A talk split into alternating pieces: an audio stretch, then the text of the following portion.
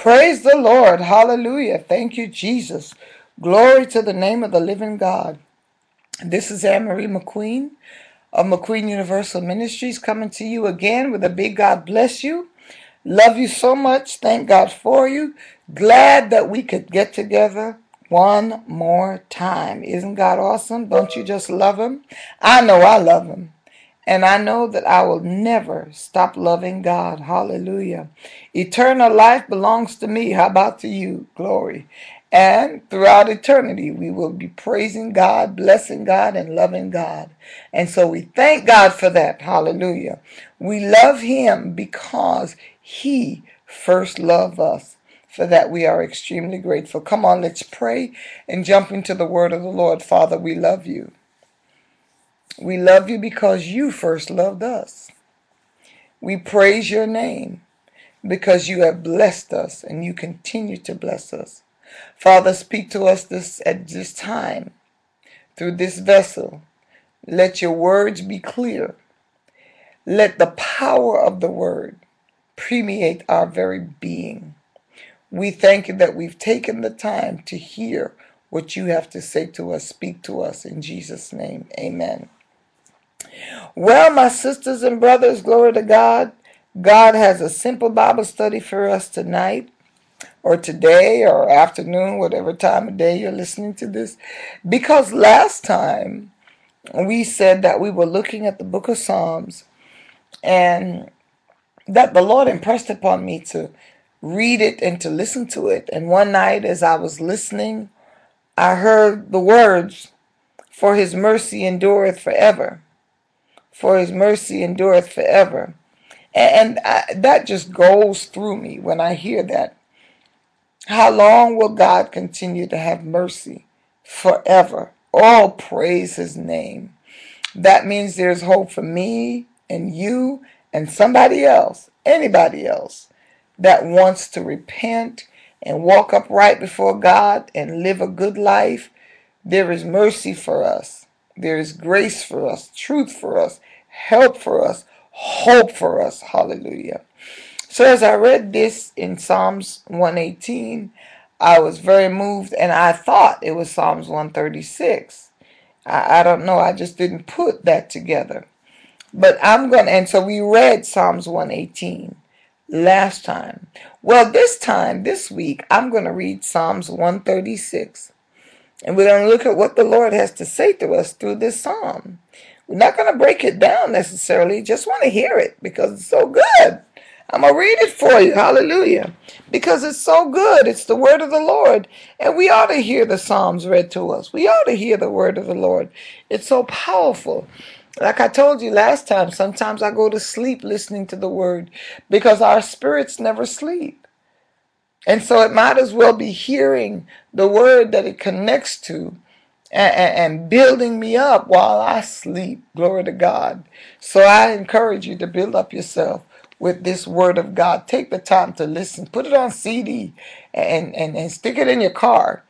Um, order it from the ministry in CD form or, or download it off your computer, copy it some kind of way, and put it in your car and listen to this. How awesome this is. Psalms 136. Oh, give thanks unto the Lord, for he is good, for his mercy endureth forever. Oh, Lord, hallelujah. I feel like shouting already. Give thanks. Why? For he's good. Why is he good? Because he's so full of mercy, and his mercy endureth forever. It's because he's merciful why he was able to send Jesus to die on the cross. Because he's merciful why he considered us when we were running in the wrong direction. Because he's merciful, hallelujah. Oh, thank you. Let me keep reading before I get too excited. Oh, give thanks, verse 2, unto the God of gods, for his mercy endureth forever. Truly, he is God above all gods. Oh, give thanks unto the Lord of lords, for his mercy endureth forever. To him who alone doth great wonders, for his mercy endureth forever. To him that by wisdom made the heavens, for his mercy endureth forever. To him that stretched out the earth above the waters, for his mercy endureth forever. That's the God that we're praising.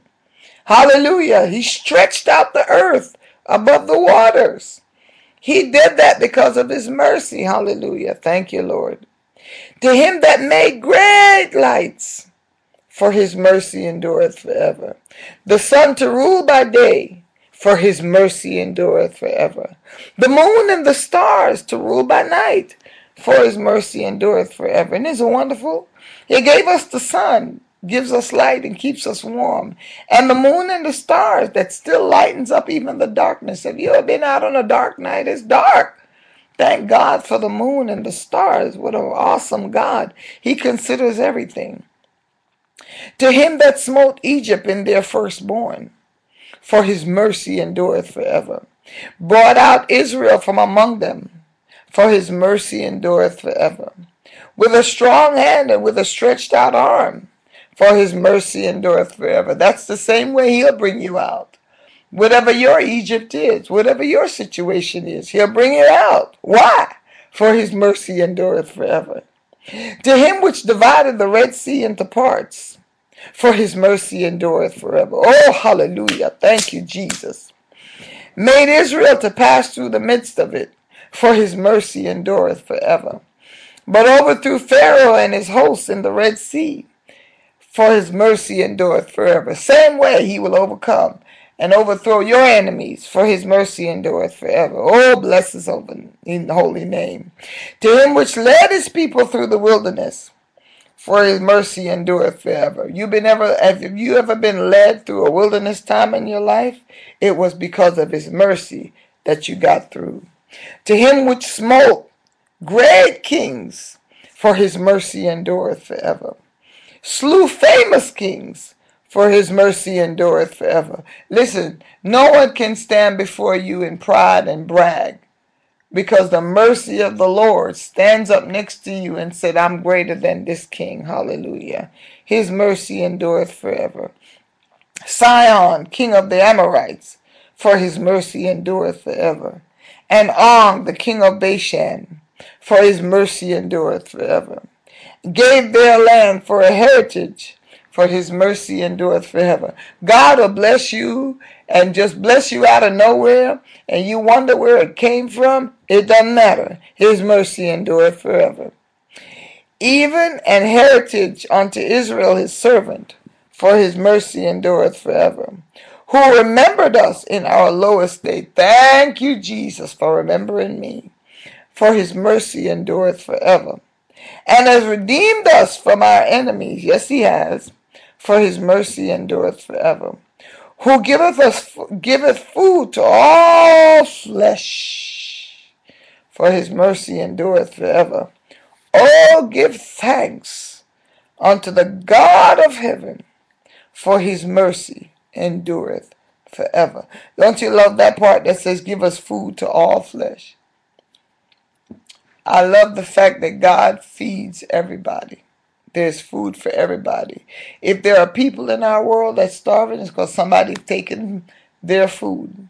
But the mercy of the Lord provides good and provides wealth for us. Why? For his mercy endureth forever.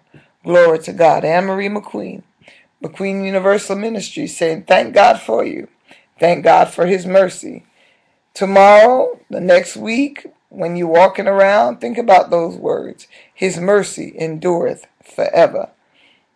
Bless his holy name. Why? For his mercy endureth forever. Things are going to work out in your life. Why? For his mercy endureth forever. Even when people hate you, it's going to be all right. Why? For his mercy endureth forever. When those who you love and expect to understand, when they don't understand, it's okay. For his mercy endureth forever. Oh, give thanks unto the Lord, for he is good, and his mercy endureth forever. Annmarie McQueen, McQueen Universal Ministries, I had to say it again because of his mercy. God bless you.